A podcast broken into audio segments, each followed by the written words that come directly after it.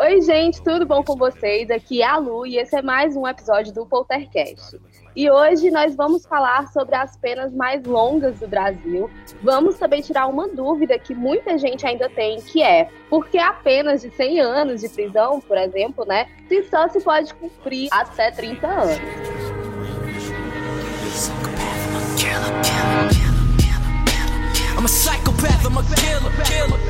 E hoje eu tô aqui com o Pandemônio. Fala galerinha, aqui é a Pan e eu tô aqui Também- pra tirar as dúvidas jurídicas de vocês. Também temos aqui Arthur Renan. Salve rapaziada, aqui é o Arthur Renan, novamente sobrevivendo no Rio de Janeiro, ainda não fui alvejado, pai.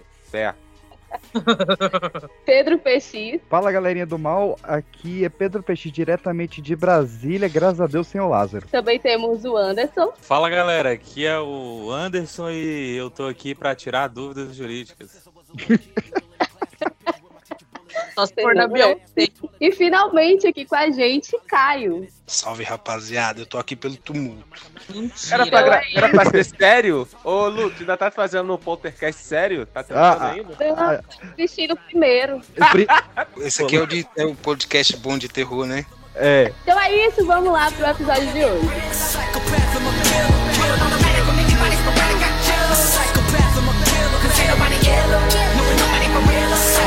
I'm a killer,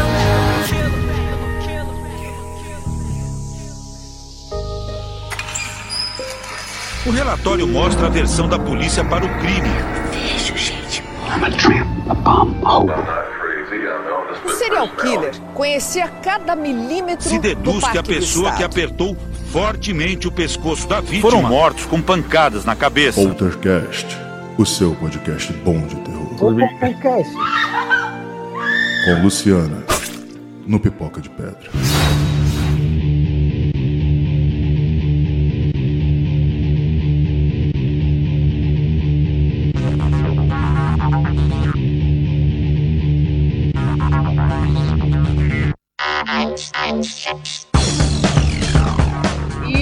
Disse, a lei só permite que o criminoso passe no máximo 30 anos em detenção. Mas a gente precisa esclarecer alguns pontos e eu gostaria que a PAN tirasse essa dúvida aí pra gente. Então, gente, como que funciona? Apesar do sistema é, jurídico brasileiro entender que criminoso só pode cumprir 30 anos de prisão, isso não quer dizer que ele não possa ser condenado a penas superiores a isso. Então, por exemplo, quando você faz a dosimetria da pena, você vai ver se a pessoa tem maus antecedentes, quais são as circunstâncias que envolvem o crime, qual foi o deslinde disso, qual foi a comoção que isso causou na sociedade. E daí você pode ter aí umas penas tipo de serial killers que tem 500 anos de condenação, mas no fim ele só vai cumprir o máximo de 30 anos. Esses 500 anos, por exemplo, eles vêm para ajudar na progressão de regime, para saber quando que o acusado vai poder ir para o regime semiaberto ou para o regime aberto, ou se ele vai passar os 30 anos encarcerado sem poder sair, sem chance de progressão nenhuma, porque ele não vai ter vida o suficiente para sair da cadeia tão cedo. Logicamente não é a sua ju- jurisdição, né? Mas em alguns crimes norte-americanos que rola pena pra uma galera lá que, ah, você pegou três prisões perpétuas, sendo que uma já é pra sempre.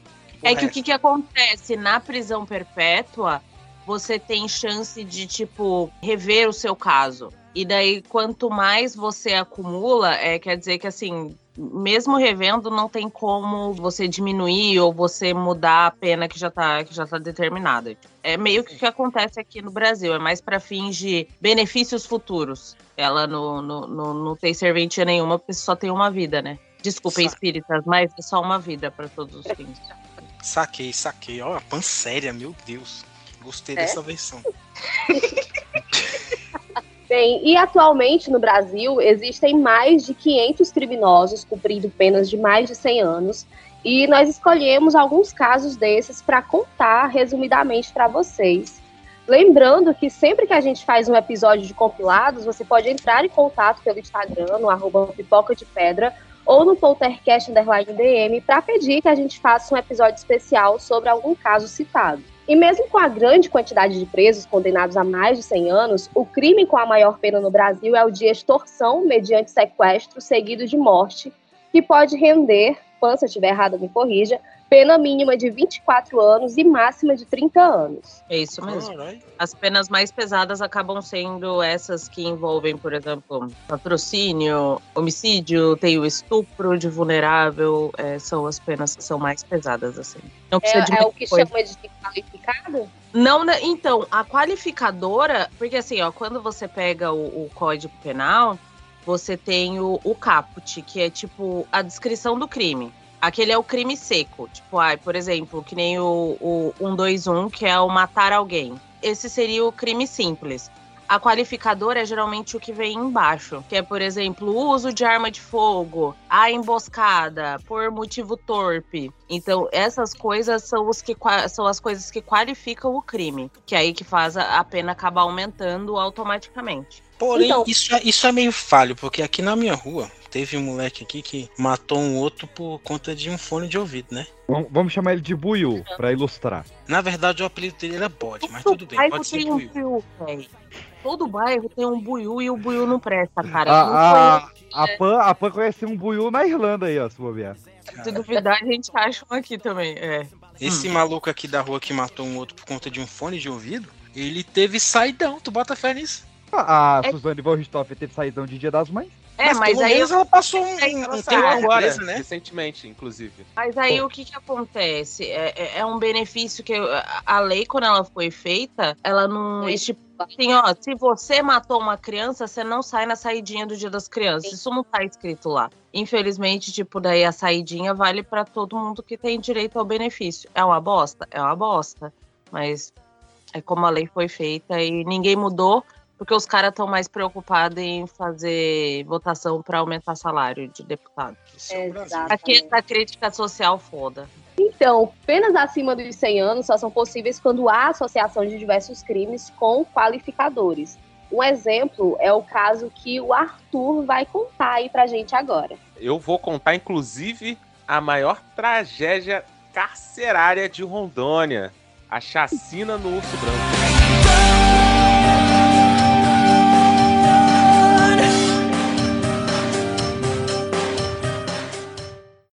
Aqui no presídio Urso Branco já passam mais de 18 horas de rebelião, onde, segundo informações, cerca de 39 mulheres estão mantidas reféns aqui na parte A do pavilhão, onde está aproximadamente a igreja. E segundo informações, cerca de 60 apenados que estão se rebelando. E informações também chegadas agora de que cinco presos estão amarrados, prontos para morrerem a qualquer momento. Como dá para ver, disparos de arma de fogo, dá para ver também o pessoal atirando.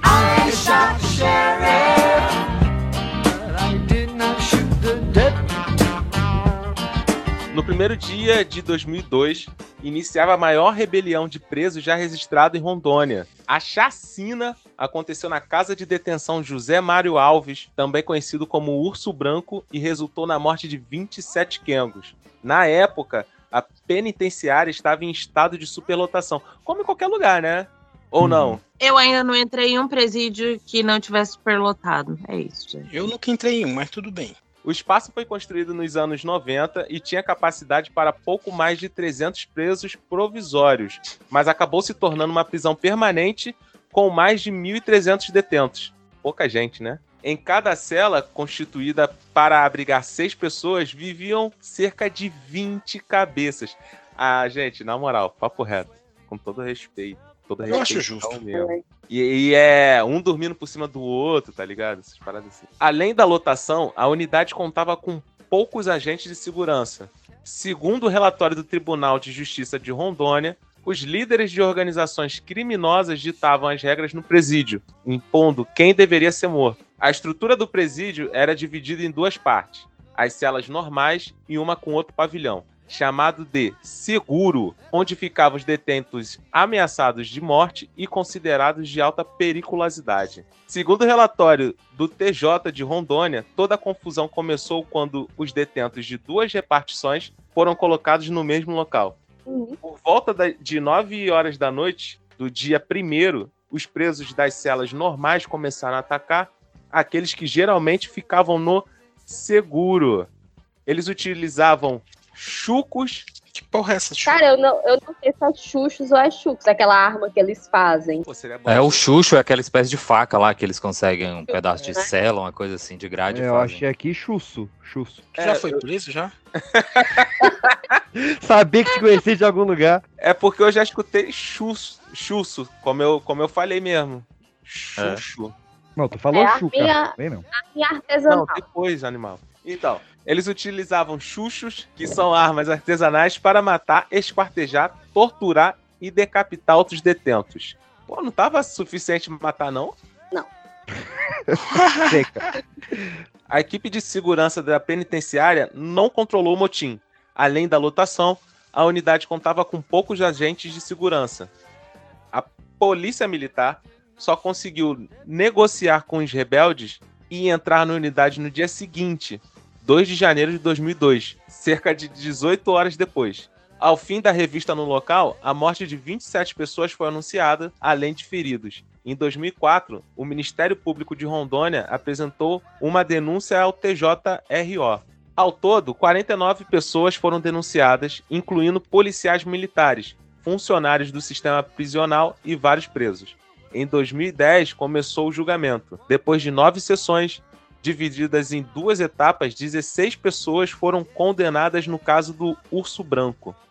A menor pena proferida foi de 378 anos. As outras passaram por 400 anos de prisão e seis meses de reclusão. Esses seis meses de reclusão é o quê, Pan? Então, é que assim, como devem deve ter acumulado diversos delitos, tipo, são vários crimes que o cara cometeu, eles colocam tudo numa pena só. E daí a pena de detenção é a pena que prende e a, a- a- ai, gente, é é um saco, porque a pena de reclusão tecnicamente não serve. Pior é que, tipo, o, o, quem faz essa dosimetria, o, o, o jurado, no, num caso de tribunal do júri, o jurado só bota ali os quesitos, tipo, ai, você acha que teve qualificadora? Ah, acho que sim. Ah, você acha que ele cometeu 10 homicídios? Ai, sim. E daí vai votando. Quem faz esse número aleatório é o juiz, velho. Ele tira da mente dele não sei da onde. Tipo, ele cria o número e fala: ah, foi 10 homicídios aqui, vamos colocar 5 aqui, sobe 2. Ele cria o número. Você não Cara, faz. o maluco faz regra de três. O pior é que usa a regra de 3 mesmo, na hora que chega assim, faz o negócio.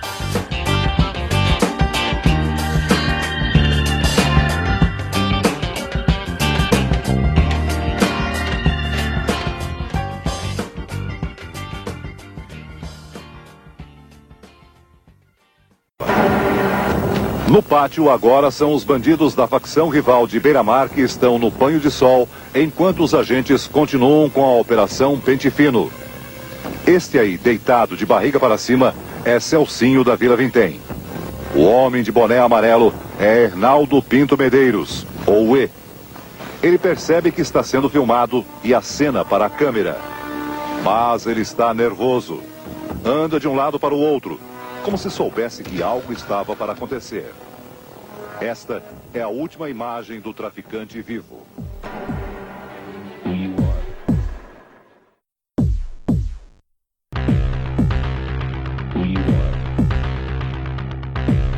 O caso que eu trouxe aqui também acaba chegando a uma rebelião sangrenta. É a história de Hernaldo Pinto de Medeiros, o UE, que foi nascido e criado no Morro do Adeus, em Bom Sucesso, zona norte do Rio de Janeiro. Na década de 90, ele ficou conhecido como o maior traficante de drogas do Brasil e também como o maior traíra do tráfico no Rio de Janeiro. O UE foi iniciado no tráfico muito cedo, quando ele ainda tinha 12 anos de idade, apadrinhado por José Carlos dos Reis Ensina, o vulgo Escadinha, que foi um dos fundadores da facção criminosa Comando Vermelho, que no começo era chamada de Falange Vermelha. Que bom que mudaram esse nome. Pô, obrigado. O E ficou, é, logo, né, ele ficou próximo do Orlando Jogador, que também era membro do Comando Vermelho, e então líder do tráfico na comunidade. Rapidamente ele passou a ser uma espécie de soldado, fazendo parte dos mais de 100 homens comandados por Orlando Jogador. E o irmão dele, o Egnaldo Pinto de Medeiros, também foi para contenção. Aos 14 anos, o irmão do E foi baleado na coluna e ficou paraplégico. Em poucos anos, o E subiu na carreira do tráfico de drogas e virou comparsa e braço direito do chefe dele, até que ele conseguiu espaço para ter os próprios pontos de venda de drogas. Mas o E não estava satisfeito em ter apenas esses pontos de venda, porque ele queria dominar o morro, ele queria ser chefe. Então o E rompe com o Orlando Jogador e passa a disputar com ele as 18 bocas de fumo do conjunto de favelas do Alemão. E para eliminar a concorrência, o E armou uma emboscada para o Orlando jogador. Existe a versão em que o E simula o próprio sequestro. Ele teria sido sequestrado por policiais do BOP. Então, além de matar o Orlando e o bando do Orlando na entrega do resgate, ele ainda fica com o valor do resgate falso, que foi de 60 mil dólares. Mas, de acordo com o inquérito, o E havia pedido a Orlando Jogador um empréstimo de armas que seriam usadas em um assalto, seria um assalto a banco, a um carro forte, não ficou esclarecido isso. E, ainda segundo a polícia, os dois traficantes teriam marcado um encontro na favela Nova Brasília, que faz parte do complexo do Alemão, e o E teria chegado na companhia de cerca de 100 homens armados, com a intenção de eliminar o grupo liderado por Orlando Jogador. O soldado da PM José Carlos Pinto estava chegando ao morro quando foi morto pelo bando do E. A polícia acredita que o traficante confundiu o policial militar com o integrante da quadrilha do Orlando Jogador. É estranho que dois rivais estão né, disputando ali o território, daí um empresta armas, mesmo que fosse alugado, ainda seria estranho, para que o outro faça um assalto. É no mínimo esquisito. Lu, tem tanta É. coisa errada, Lu, que eu nem, eu nem me atrevo é. a chegar e falar é isso ou aquilo, tá ligado? Então, mas em ambas as versões houve traição e a chacina ocorrida naquela noite, no- na noite de 13 de junho de 94, mudou para sempre os rumos do tráfico de drogas no Rio de Janeiro.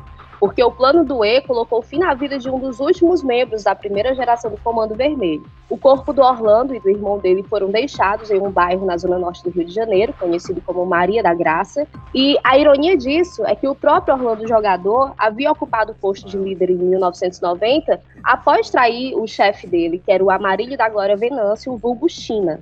A cúpula da facção do Comando Vermelho meio que absolveu o E, porque o E afirmou que a motivação para ele matar o Orlando teria sido que o Orlando jogador foi quem deu o tiro responsável por deixar o irmão dele, o Egnaldo, paraplégico. Porém, a nova juventude do tráfico da época não apoiou a decisão e queriam vingança. Então surgiu o CVJ, que era um comando vermelho jovem, que tinha uma ideologia mais agressiva e liberal. Daí foram decretadas a perseguição e a morte do UE. Então, uma guerra sem precedentes explodiu no complexo do Alemão e o Hernaldo virou o homem mais procurado do Rio de Janeiro. Mas em março de 96, o E, que havia se hospedado em um condomínio de luxo aqui em Fortaleza, foi preso, passando a cumprir pena de sete anos por tráfico de drogas no presídio de segurança máxima Bangu. Em 97, ele foi condenado a mais 27 anos de prisão por formação de grupo armado para traficar drogas. Ainda em 97, ele foi acusado de participar da morte de Oséias Gonzaga de Souza, o Mal Mal, que morreu dentro do presídio Bangu, mas isso não chegou a ser provado.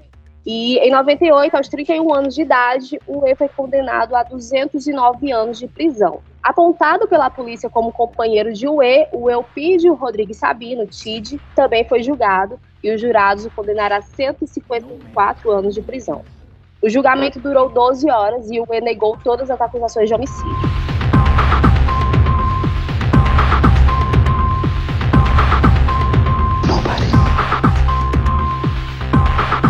Na cadeia, o E se uniu ao Celcinho da Vila Bitem, ao José Carlos dos Reis Ensina, o Escadinha, né, que é o padrinho dele, e eles formaram o ADA, o Amigos dos Amigos.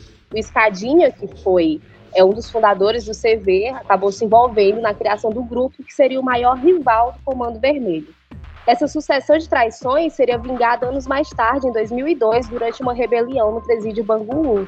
Na ocasião, o E foi assassinado e teve seu corpo carbonizado em uma ação de criminosos liderados por Fernandinho Beiramar, que havia assumido o posto de principal nome do CV e também estava detido no complexo penitenciário de Jericinó.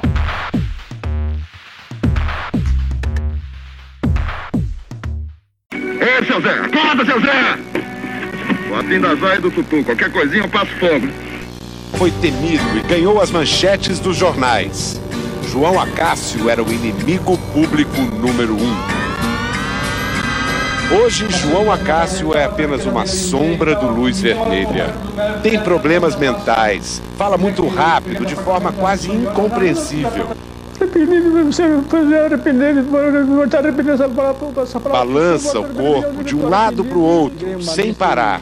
Efeito da medicação que recebe dos psiquiatras. Quando lembra sua vida de crimes, chora. Eu só me arrependo de matar, né? Porque não pode, não pode ver a, vítima, a vida da vítima, né? Você acha que as pessoas podem te perdoar? As pessoas perdoam.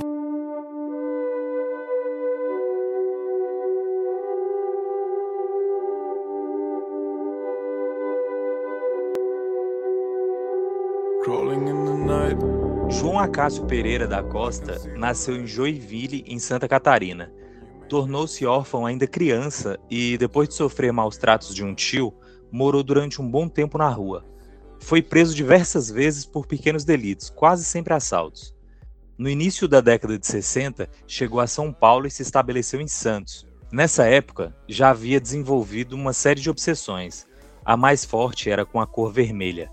Seu pequeno apartamento em Santos era todo decorado de vermelho. Era tido pelos vizinhos como um jovem afável, que no auge da jovem guarda gostava de se vestir como Roberto Carlos. Olha aí.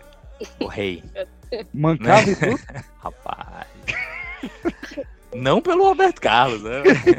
Nessa época começou a viajar de ônibus para assaltar na capital paulista. Normal, né? A vida de um de ninguém. É isso. de A, ninguém. a grande inspiração de João Acácio era Carol Chessman, um criminoso norte-americano executado na câmara de gás de uma prisão da Califórnia pela prática de vários crimes sexuais. É um bom cara para se espelhar, hein? É, pois é. Chessman era acusado de ser o temido Red Light Bandit, um estuprador que costumava usar uma lanterna vermelha para amedrontar suas vítimas. Essa aí, os fãs de maluquice já estão ligados quem é, né? Já.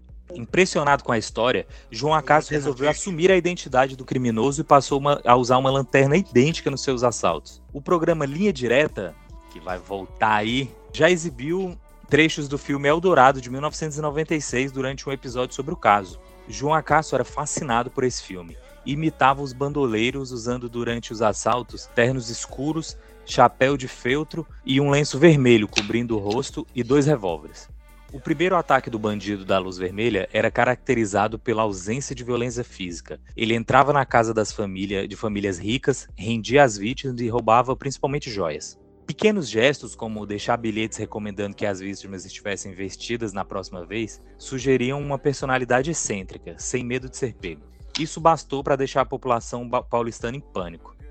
Na época, São Paulo tinha no máximo 4 milhões de habitantes e o índice de latrocínio era de 40 por ano. Das páginas policiais, o bandido da luz vermelha saltou para as manchetes dos jornais. Não demorou para que João Acácio começasse a demonstrar mais violência. Até ser preso em 1967 no Paraná, o bandido da luz vermelha cometera 77 assaltos, dois homicídios, dois latrocínios e sete tentativas de morte. Calcula-se que ele tem estuprado mais de 100 mulheres. Foi condenado a 351 anos de prisão e depois de cumprir os 30 anos de prisão previstos na Constituição, dos quais os sete últimos foram passados em um manicômio, ele foi libertado no final de 97. Embora ainda demonstrasse sinais de sérios problemas psiquiátricos, quatro meses e cinco dias depois de sua libertação, João Acácio teve um surto de violência na casa onde morava com a família de Nelson Pilzeg. Eu Não vou saber falar isso. É um nome alemão aqui. Quando atacou do irmão do pescador com uma faca e foi morto com um tiro de espingarda. Véi, loucura saber que um crime dessa magni- magnitude foi ontem, né? O cara foi preso em 99, foi solto em 99. Loucura é abrigar um maluco desse também, viu? Cara, eu lembro de, de assistir essa coisa no Linha Direta. Eu, eu era criança que assistia Linha Direta, né? Ficava morrendo de medo. Boa noite. O Linha Direta Justiça continua a série jornalística sobre os crimes que marcaram o país. No programa de hoje, você vai conhecer a história de João Acácio Pereira da Costa, mais conhecido como o Bandido da Luz Vermelha. Um assaltante solitário, sedutor e violento que aterrorizava as noites paulistanas sem deixar pistas dos crimes que cometia. Nos anos 60, o bandido da Luz Vermelha era o criminoso mais conhecido do Brasil. Ele acabou sendo identificado, preso e condenado a mais de 350 anos de prisão. Eu assistia, já ia pra janela, velho. Porque tinha aquela parte, né? Se você viu este. Ligue para zero. Eu já ia pra janela ficava, velho, será que tá aqui? Será e eu tá? vi essa porra no, no linha direta, eu fiquei apavorado com essa história. Fica a indicação aí, o clássico do cinema, que é o do cinema nacional, no caso, obviamente, que é o Bandido da Luz Vermelha, um filmaço de 1968, que teve uma sequência em 2012, onde o Bandido da Luz Vermelha é nada mais, nada menos do que Ney Mato Grosso. Muito bom. Olha isso, eu vou anotar, eu vou procurar. É, o, no- o nome da sequência é Luz nas Trevas, a volta do bandido da luz vermelha, mas né, é mais legal se você ver o, o 1 e depois vir pra esse. Muito bom. Muito bom.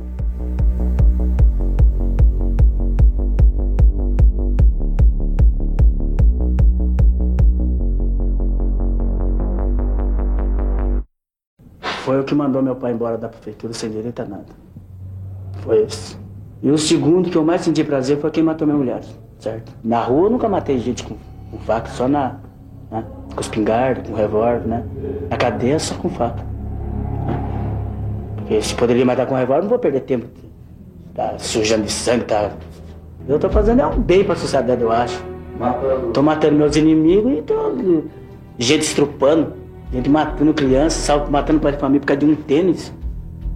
Essa pessoa merece viver? Fala pra mim. Merece. Psicopata todos nós somos. Todos nós temos um grau de psicopata. Eu tenho meu grau de psicopata. Você se considera psicopata? A gente tem que considerar, né? A liberdade pra mim não existe por enquanto até chegar a lei dos 30. Chega a lei dos 30, eu tenho que ir embora de qualquer jeito. Mas vai matar lá fora. Eu sou obrigado. né? Se eu matava 10 antigamente, agora na rua já vou matar 20, 30. Né? Sem problema nenhum.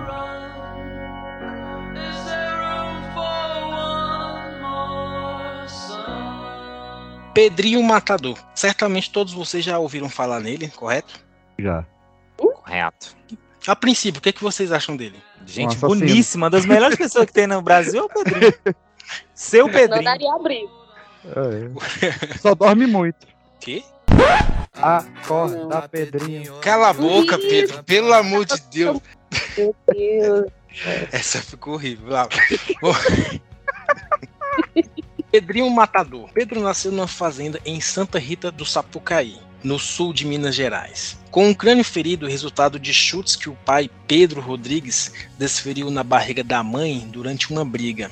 Tem 13 irmãos, 10 mulheres e 3 homens. Caraca, é muita gente, meu Deus. Ele podia ser lobisomem, hein? Não tem esse papo que lobisomem é quando tem. Ah, não, é 13 mulheres, aí nasce um homem. Não, acho que é oito homens, é, oito mulheres, sete mulheres e nasce um homem. Ah, verdade, verdade, verdade. Eu jurava que era o sétimo filho. Não, tem que ser mulheres e De o. seis o- mulheres. É. Vamos lá, continuando aqui. Então não é lobi- lobisomem, não é.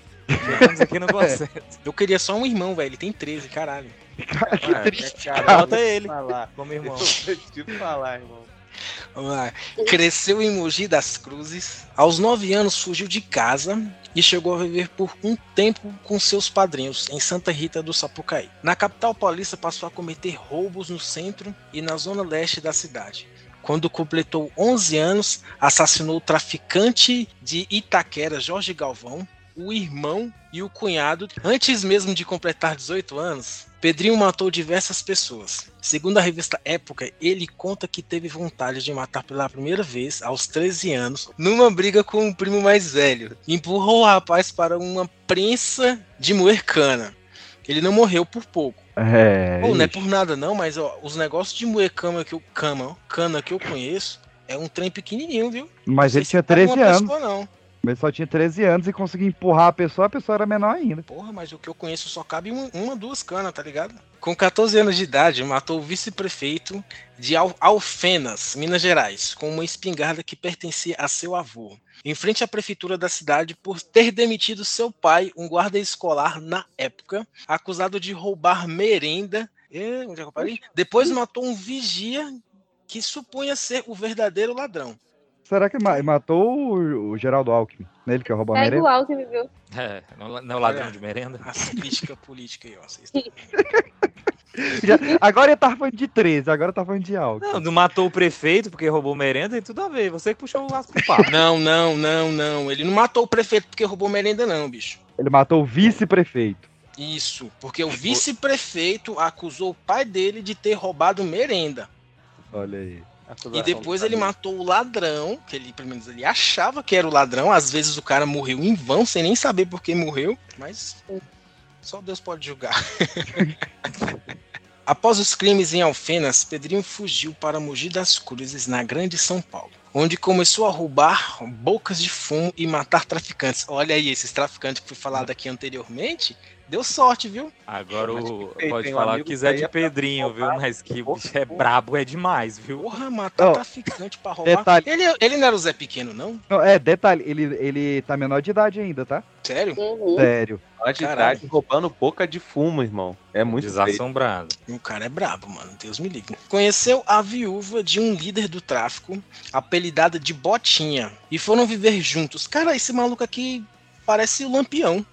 é, a Maria Bonita e a Botinha. Assumiu as tarefas do falecido e logo foi obrigado a eliminar alguns rivais, matando três deles. Morou em Mogi até Botinha ser executada pela polícia. Caralho, Botinha. Esse- Pedro também só se envolve com quem não presta, viu?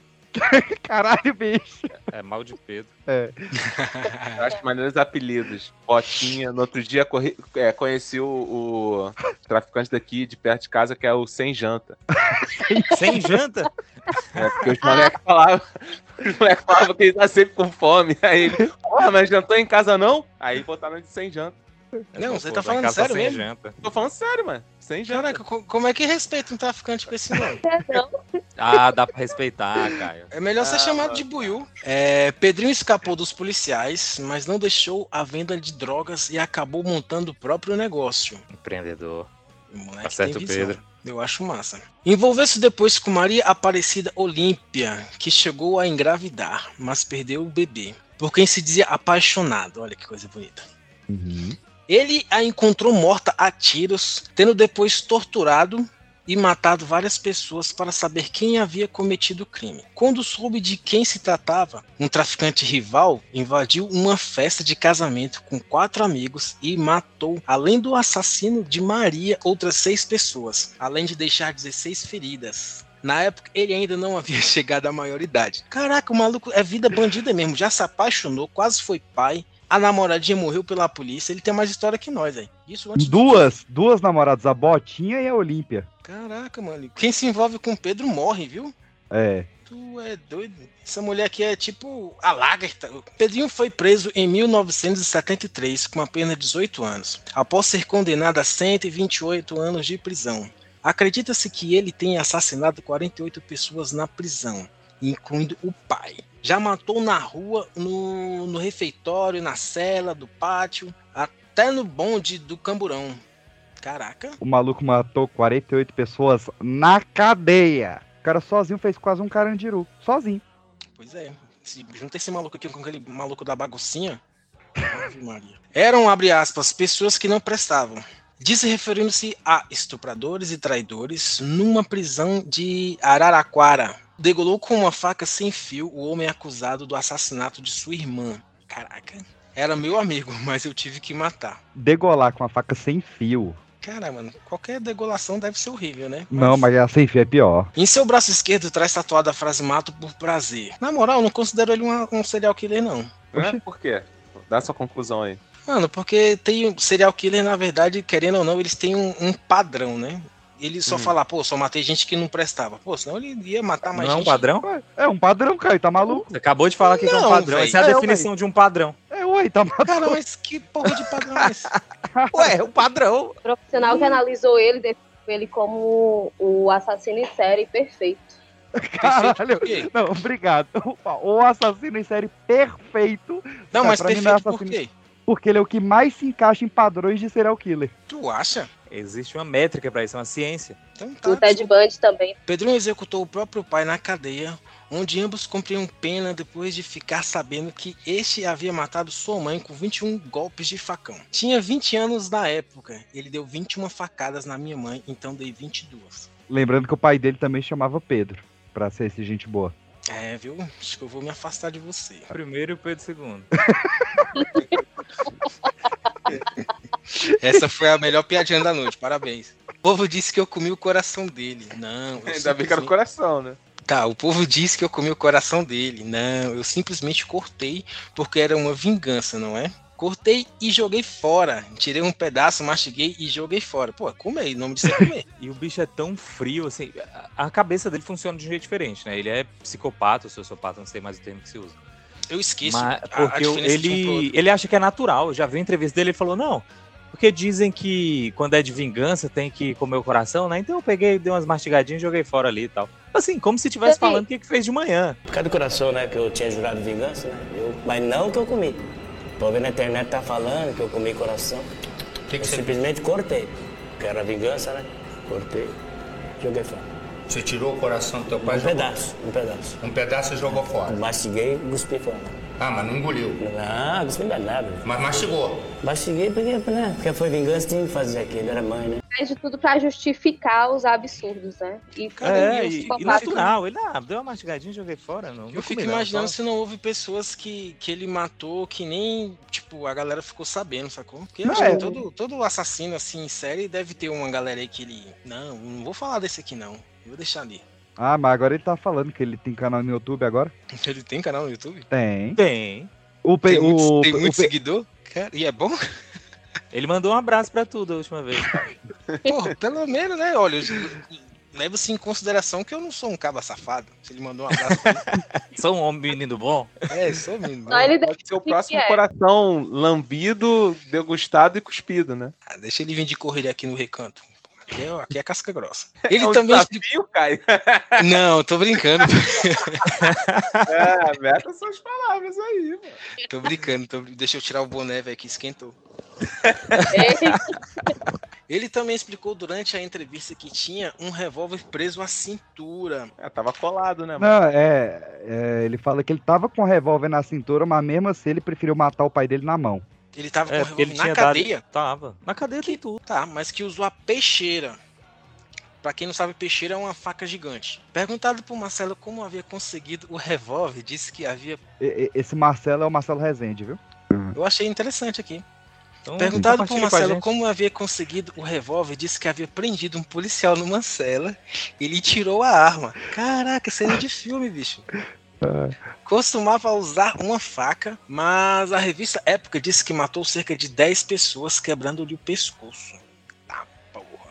Pedrinho foi preso definitivamente em 24 de maio de 1973 e viveu na prisão por boa parte da sua vida adulta. Enquanto estava sendo transferido para o presídio, assassinou seu companheiro de viagem. Ambos estavam algemados, mas isso não o impediu de matá-lo. A sangue frio, alegando que o outro detento seria estuprador. Merecido, né? Não, calma aí. calma aí. Ué, estuprador tem que morrer. Ai, cara, não é você que tá julgando a coisa, não. Você tá lendo um negócio aí. Após permanecer 34 anos na prisão, foi solto no dia 24 de abril de 2007. Informações da inteligência da Força Nacional de Segurança indicavam que ele havia se mudado para o Nordeste, mas precisamente para Fortaleza, no Ceará. Ei! Eita! Ei! Ei. Tem um maluquinho aqui do Ceará, não tem? Cuidado aí, viu? Tem dois. Olha aí que coisa maravilhosa. Chama ele para tomar um café. Ah, tá bom, cá, Pedrinho. Pedrinho aqui é bem-vindo na minha casa. A hora que ele quiser vir aqui, eu não tenho nada com problema com ele. Nem eu. Um abraço aí ao Pedrinho. É, fala dos teus crimes para ele.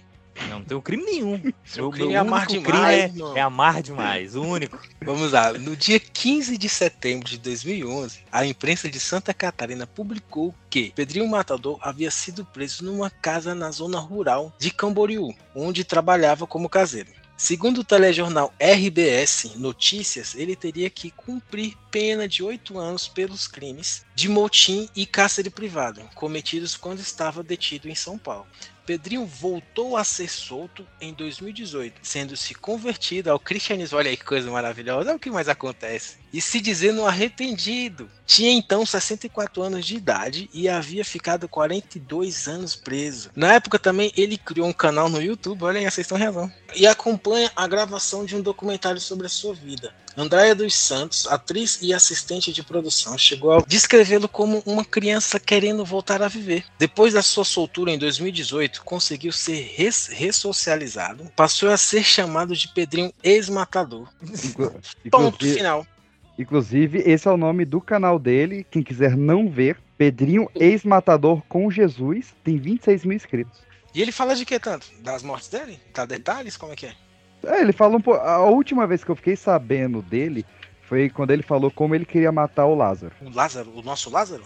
É. Enfim, cara, tem va- ele, eu- muita gente de podcast chama ele pra bombar, eu acho um absurdo. Teve um que ele chegou a ameaçar o cara do podcast ao vivo. Eu penso assim, que, tipo, ah, ele é um serial killer, mas ele só matava pessoas que ele considerava ruins, né? Tipo, Uhum. eu acho que. No, Em outras filme- línguas, ele seria, ser cham- ele seria chamado de justiceiro. Em outras Isso. línguas? Isso no, numa série, num filme, é muito massa de acompanhar. Só que quando você vê isso na vida real, você admirar um cara desse, dizer, ah, o cara é um justiceiro e tal, tu acaba normalizando um negócio que é muito brutal, porque A se- vingança. A barbárie. Exatamente. É Exatamente. verdade. Você tem e- razão. E, tem vários que, como a gente leu aqui, tem vários que ele matou sem saber se era bandido mesmo. Sim, sim, Ele, sim. ele achou que era e passou a lambida. É, o cabo era... O cabo era Mas brabo antes das, demais. das facções que não tinha dominarem ele, não, o- as detenções, né? Mas rolava essa prática de quando chegava um alguém, um, um- novo detento ali, os policiais, enfim, eh, cantavam qual era o crime do cara. E, Sim. tipo assim, se fosse de estupro, que o cara que, sabe, agrediu a mãe ou agrediu uma criança, um negócio assim, mano, de noite a galera matava, sabe? Eu ouvi um papo, Anderson, não sei se você já ouviu falar, não lembro se foi especificamente aqui de Brasília, papo do que que foi, mas que tinha um código entre os PMs e os detentos que se o cara cometeu um crime, entre aspas, gigantescas, comum, o detento vai na frente e o policial vai atrás levando as coisas dele. Se ele é um estuprador, o detento leva as próprias roupas. Que isso era um código entre os PM e os detentos pra saber que ele era estuprador e a galera dá um jeito nele. Não, mas tinha as tatuagens. não. Como o Caio falou que ele tinha uma tatuagem é, Mato por prazer. Mato por prazer, é uma tatuagem de, de assassino. Tinha a- os signos, né? Por isso que tatuagem tinha tanto. Era, é, era um alvo de preconceito gigantesco. Até hoje é meio assim, né? Mas é porque eram realmente símbolos de crimes. E quando eles não matavam, eles colocavam. Tu vê é, algum criminoso, ex-criminoso, enfim, com a, com, a, com a tatuagem Amor só de mãe, é um símbolo que ele era um estuprador. Então, assim, ele podia. Ele não tava na proteção de ninguém. Qualquer um podia fazer qualquer coisa com ele ali dentro. Ninguém respeitava. Ele nem podia respeitar, ninguém podia acolher. É contra as regras um policial chegar falando, ei galera, ó, tá vindo um- um estuprador aqui, viu? É óbvio, pô, sabendo que os Ah, é, outros iam matar. Não é, não- não é de bom tom. É Eles tipo inventaram isso aí já pra dar Não, uma pra mim- pra mim era- Exatamente. E- esse código era de era, boa, tá porque não, ligado? não, não pode falar. Aí por isso que inventaram o código. Pra mim era de boa. Falar, ei galera, ó, tá vindo um É, maluco pra, aí, ó, tu, aqui. tu- pra tu também ele não era serial killer, né? O cara matou 48 pessoas seguidas. Justiceiro, irmão, justiceiro.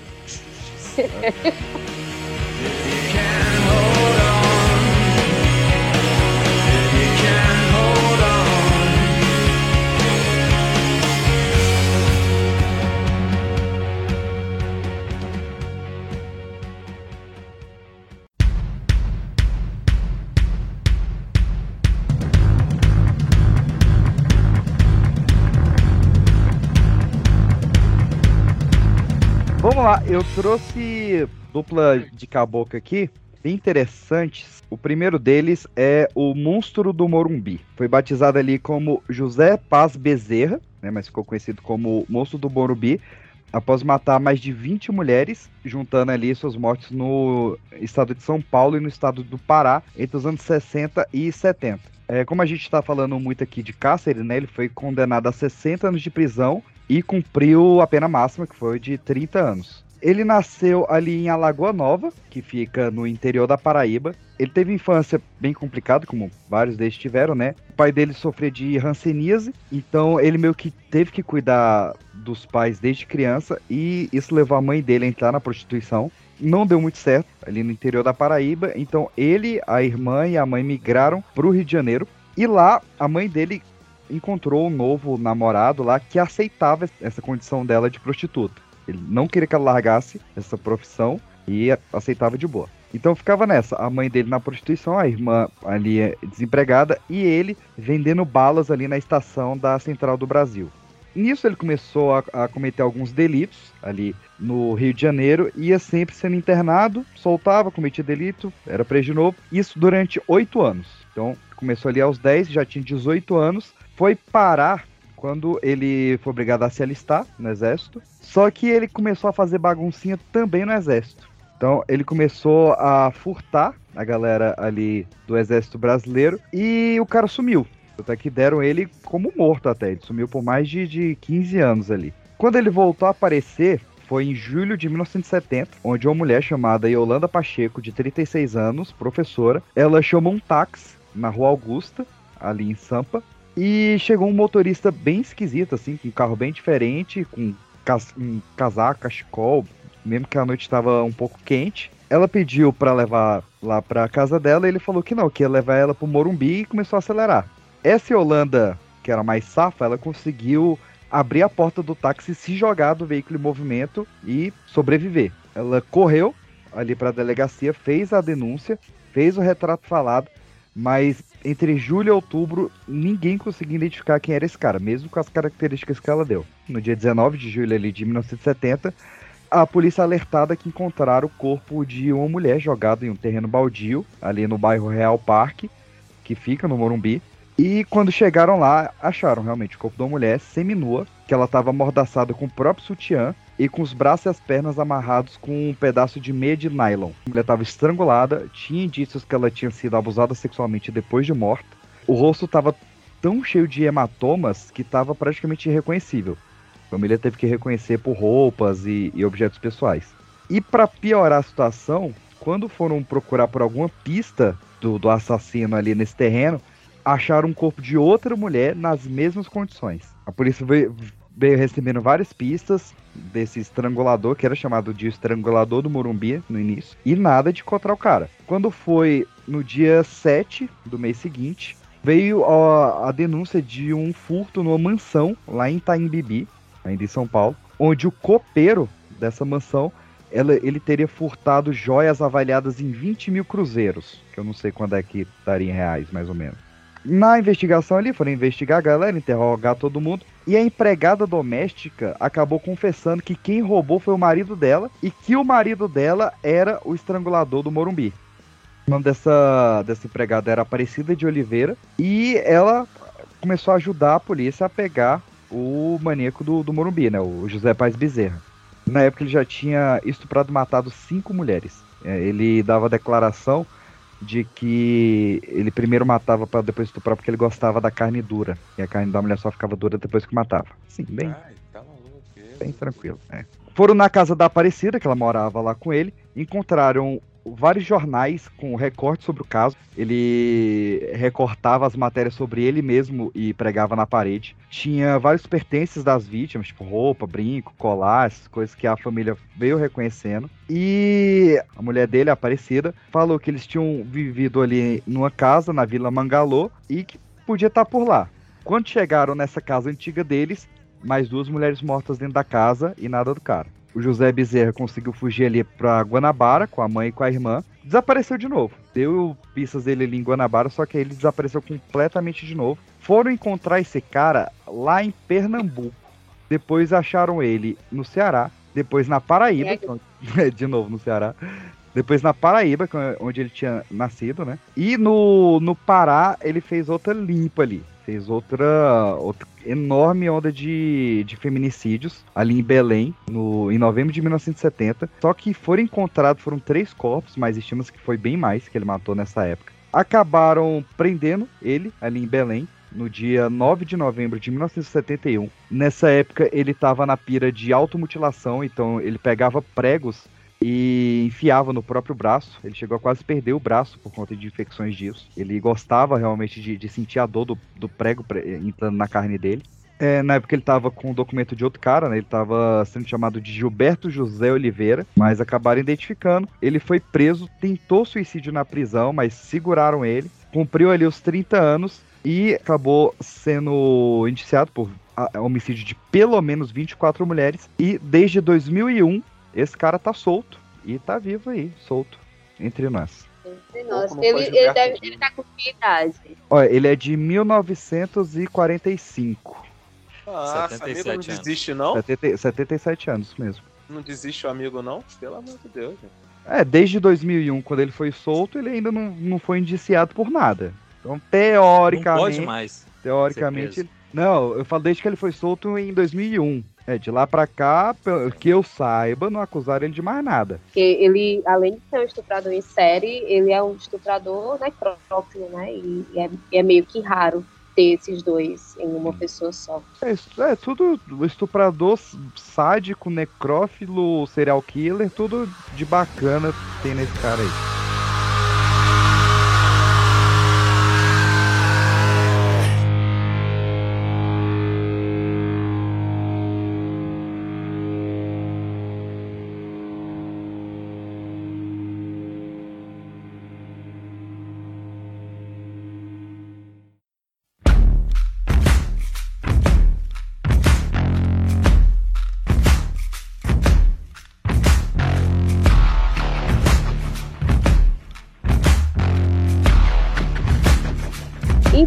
Eu deixei aqui pro final um dos meus, um que repercutiu muito e causou muita revolta e ainda causa, que é o caso do Roger Abdelmaci, que é um ex-médico brasileiro, especialista em reprodução humana e estuprador em série, que foi condenado a 278 anos de prisão por 52 violações e quatro tentativas. As suas vítimas eram as clientes que procuravam tratamento em sua clínica e que ele atacava enquanto estavam sob efeito de sedativos usados durante o processo de fertilização. O portal da revista Super Interessante publicou o seguinte trecho: Ocorria a penetração e algumas de suas vítimas podem até ter sido inseminadas com o seu esperma. Os crimes que aconteceram entre os anos 90 e 2000 foram chamados de monstruosidades pelo portal da revista Aventuras na História, em março de 2020. E referências a ele também usam o termo médico e monstro, numa alusão ao livro O Médico e o Monstro, né?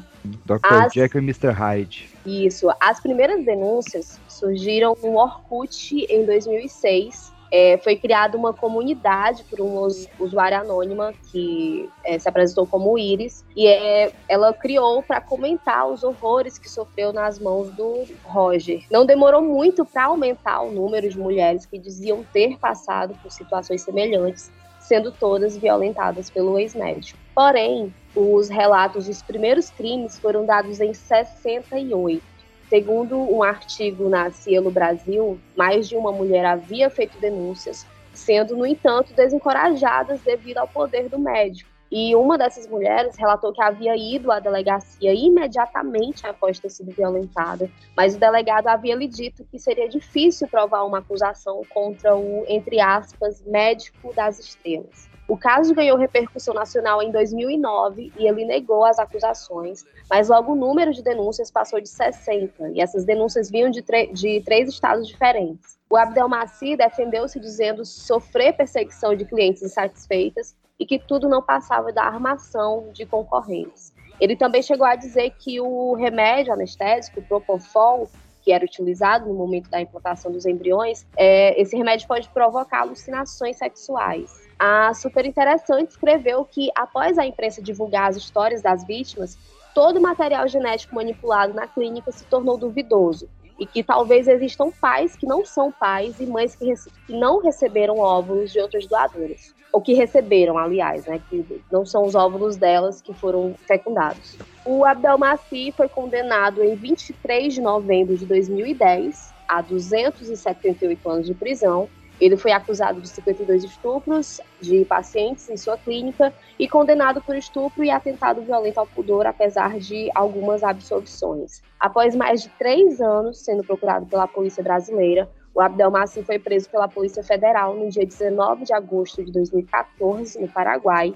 A prisão ocorreu nas proximidades da escola, onde ele deixava os filhos dele e a esposa. Ele chegou aqui no Brasil no dia 20 de agosto de 2014 e foi encaminhado à penitenciária 2 de Tremembé. Em 29 de setembro de 2017, o ministro Ricardo Lewandowski, do Supremo Tribunal Federal, concedeu decisão favorável ao criminoso para que o resto da sua pena fosse cumprida em prisão domiciliar. E para tomar essa decisão, Lewandowski levou em consideração o comportamento e também o quadro clínico de problemas cardíacos do ex-médico. Essa decisão foi revogada em 13 de agosto de 2019 com base em suspeitas de que o condenado estaria fraudando seus exames, fazendo uso secretamente de medicamentos que alteravam os resultados clínicos, o que favorecia a decisão para que ele cumprisse a pena em casa. Em maio de 2021, ele voltou a poder cumprir a, a, a prisão em casa, foi determinado um monitoramento né, por meio de tornozeleira eletrônica, mas em julho essa decisão foi novamente revogada. Daí, em novembro de 2021, ele foi internado no Hospital Penitenciário do Estado de São Paulo, após a defesa tentar de novo uma nova prisão domiciliar, que também foi negada.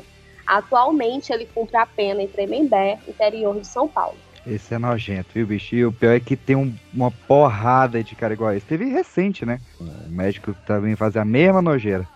Cara, Bizarro, é... os caras usam a profissão pra fazer um- barbaridades, né? Porque esse É, cara olha o que pô. ele fazia. Ele, tipo, inseminava as mulheres de- com. Ele mesmo inseminava, né? Com o sêmen pô. dele, só de, de onda, né? É Porque pro cara chegar lá foi pelo menos, sei lá, 10 anos de esforço. Pum. O cara chegar no, no- no nível de médico das estrelas. É, bem Uhum. mais, né? É, bem mais. é muito bizarro, né, ficar ali numa situação de vulnerabilidade, confiando, né, numa pessoa que estudou, tá sendo paga para aquilo ali e acontecer isso é, é triste. E assim, esse é um caso famoso, mas como o Peixes falou, isso tem toda hora, em todo lugar. Gente que se aproveita da profissão pra fazer qualquer tipo de absurdo.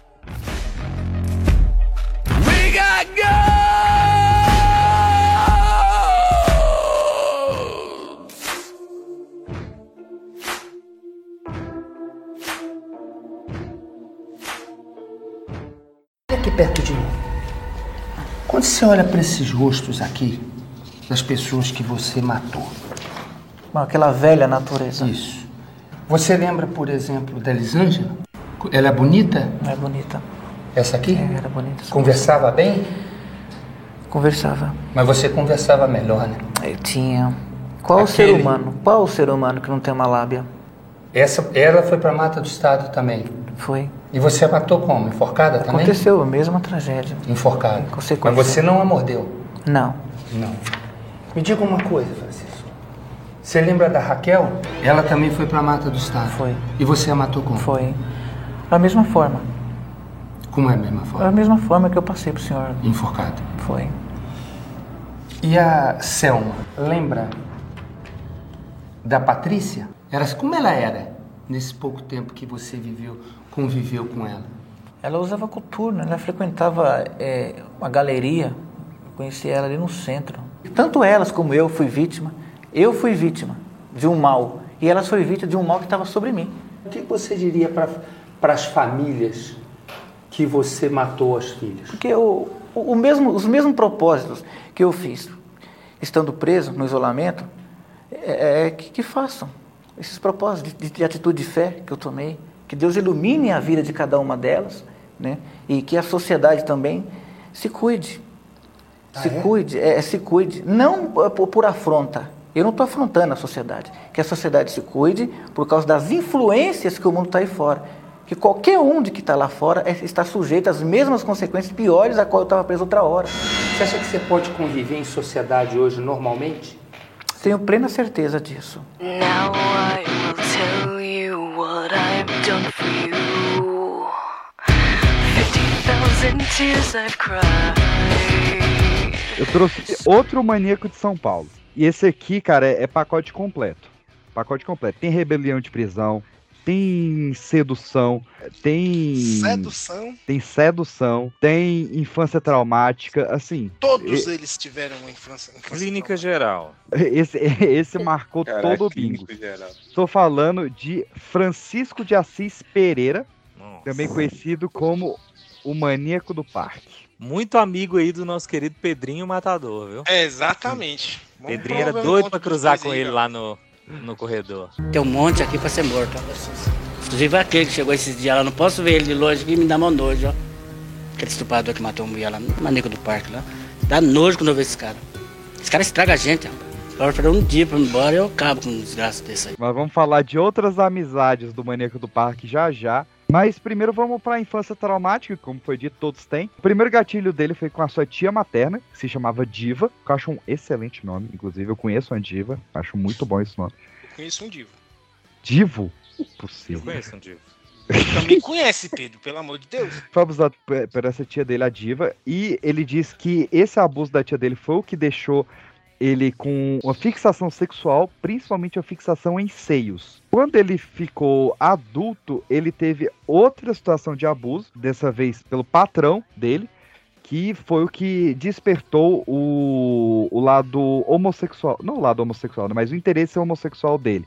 Assim, ele se descobriu homossexual. E nessa, nesse mesmo ano, ele teve um dia muito estranho. Que ele saiu com uma mina gótica. Ele usa bastante a palavra, que ela era gótica. E essa mina tentou arrancar o pênis dele com uma mordida. Que isso? A partir disso, ele teve. Ele começou a ter medo de perder o, o membro viril dele. Ele desenvolveu uma dispaurenia, que é a, a, a dor né, do, no ato sexual. E, enfim, a desilusão amorosa com essa gótica marcou muito a vida dele e ele se tornou gótico também. Ele fala que ele adotou o estilo de vida gótica. Quando ele adquiriu essa, essa síndrome aí, é totalmente psicológico ou era física mesmo? Ele sentia dor na hora do ato? Cara, eu acho que foi um pouco dos dois, porque ele reza a lenda, sente até hoje essas dores aí. Nessa época, ele largou, a, a gótica largou ele, né, depois de tentar arrancar o pau dele com a boca, e ele começou a se rela- re- a relacionar com a Tainá, que era uma travesti, batia nela, dava soco no estômago, tapa no rosto, e relataram que ele fez isso com várias vítimas também, então fazia parte ali do modus operandi dele, a diferença é que ele nunca chegou a matar a Tainá, e sempre tinha a, a disparenia ali, né? Tinha dor no, no ato sexual. Cara, a gente sempre ouve que o Al Capone não foi preso pelos crimes que cometeu grave, né? Foi preso por conta de imposto de renda. E isso quase aconteceu com o maníaco do parque também.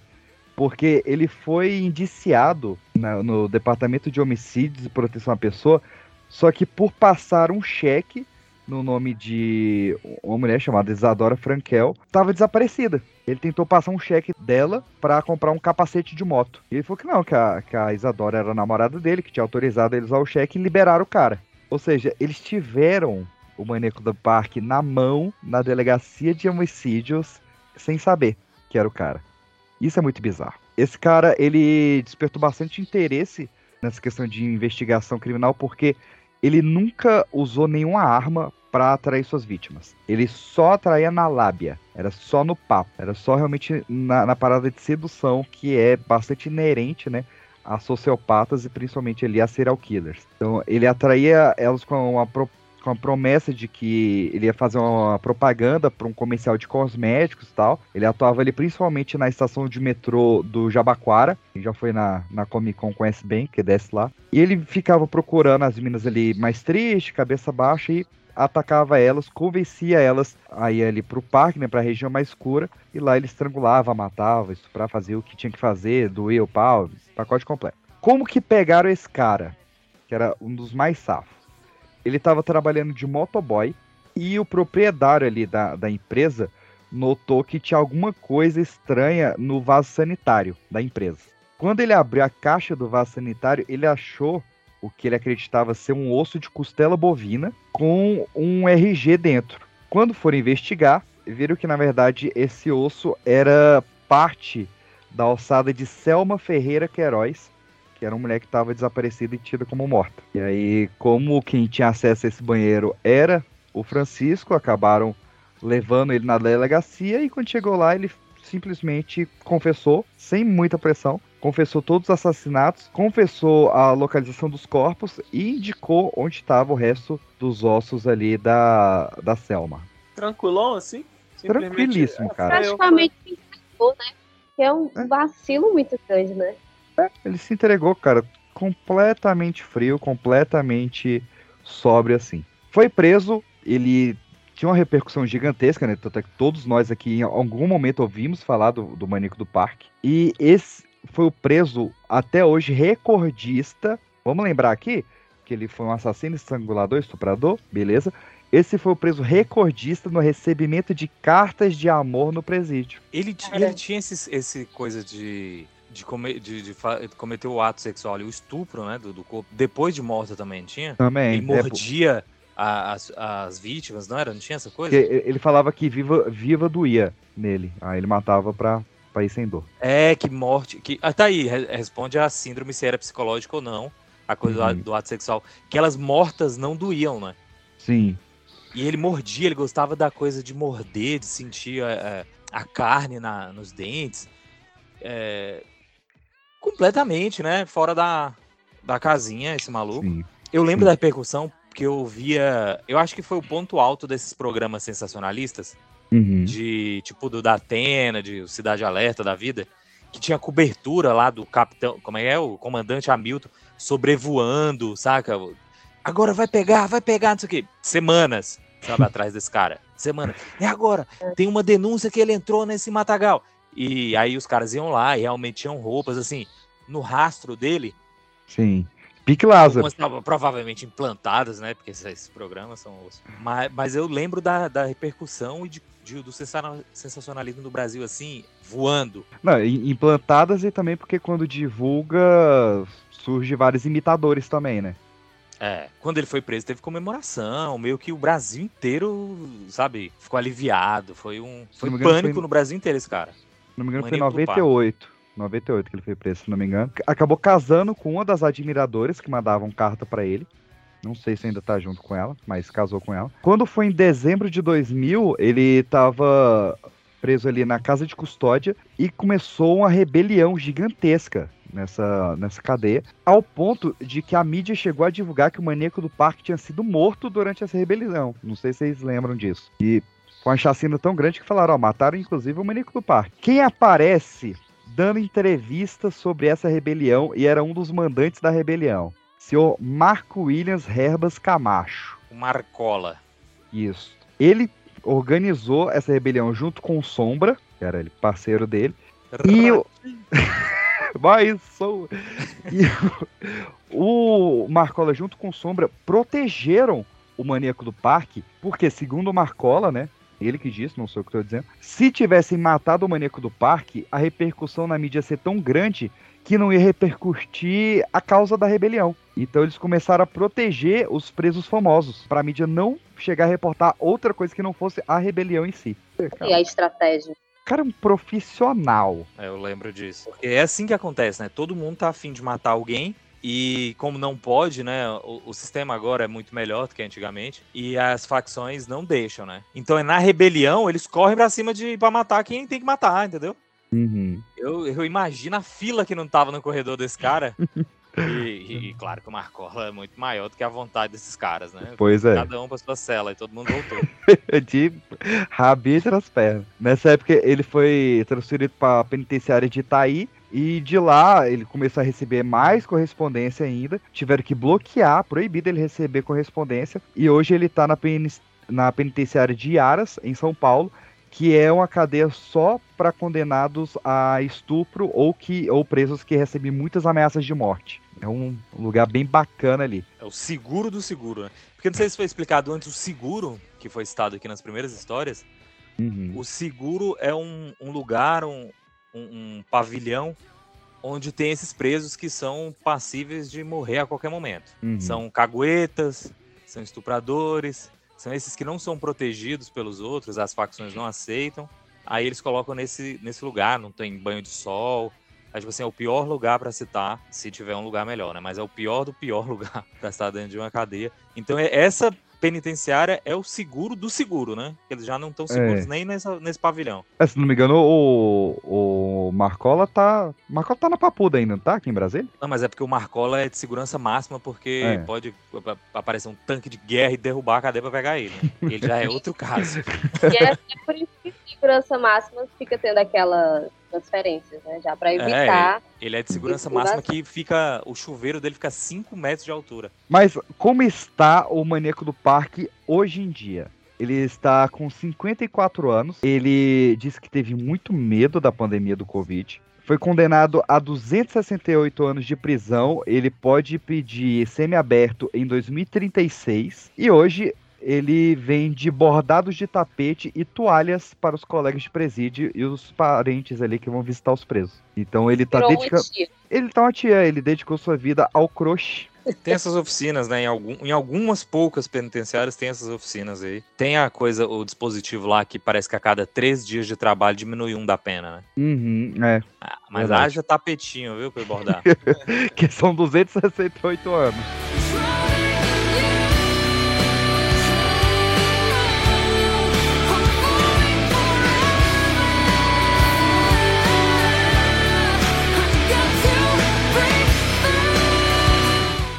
Gente, então é isso. Muitos casos ficaram de fora, mas como eu disse, você pode falar com a gente no Poltercast Underline DM e no Pipoca de Pedra ou no e-mail pipocadepedra.gmail.com. É esse mesmo, né? O e-mail? Isso. E contar pra gente que casos ficaram de fora, que a gente traz aí numa possível segunda parte. Então é isso. Muito obrigada por ouvir a gente e até o próximo episódio.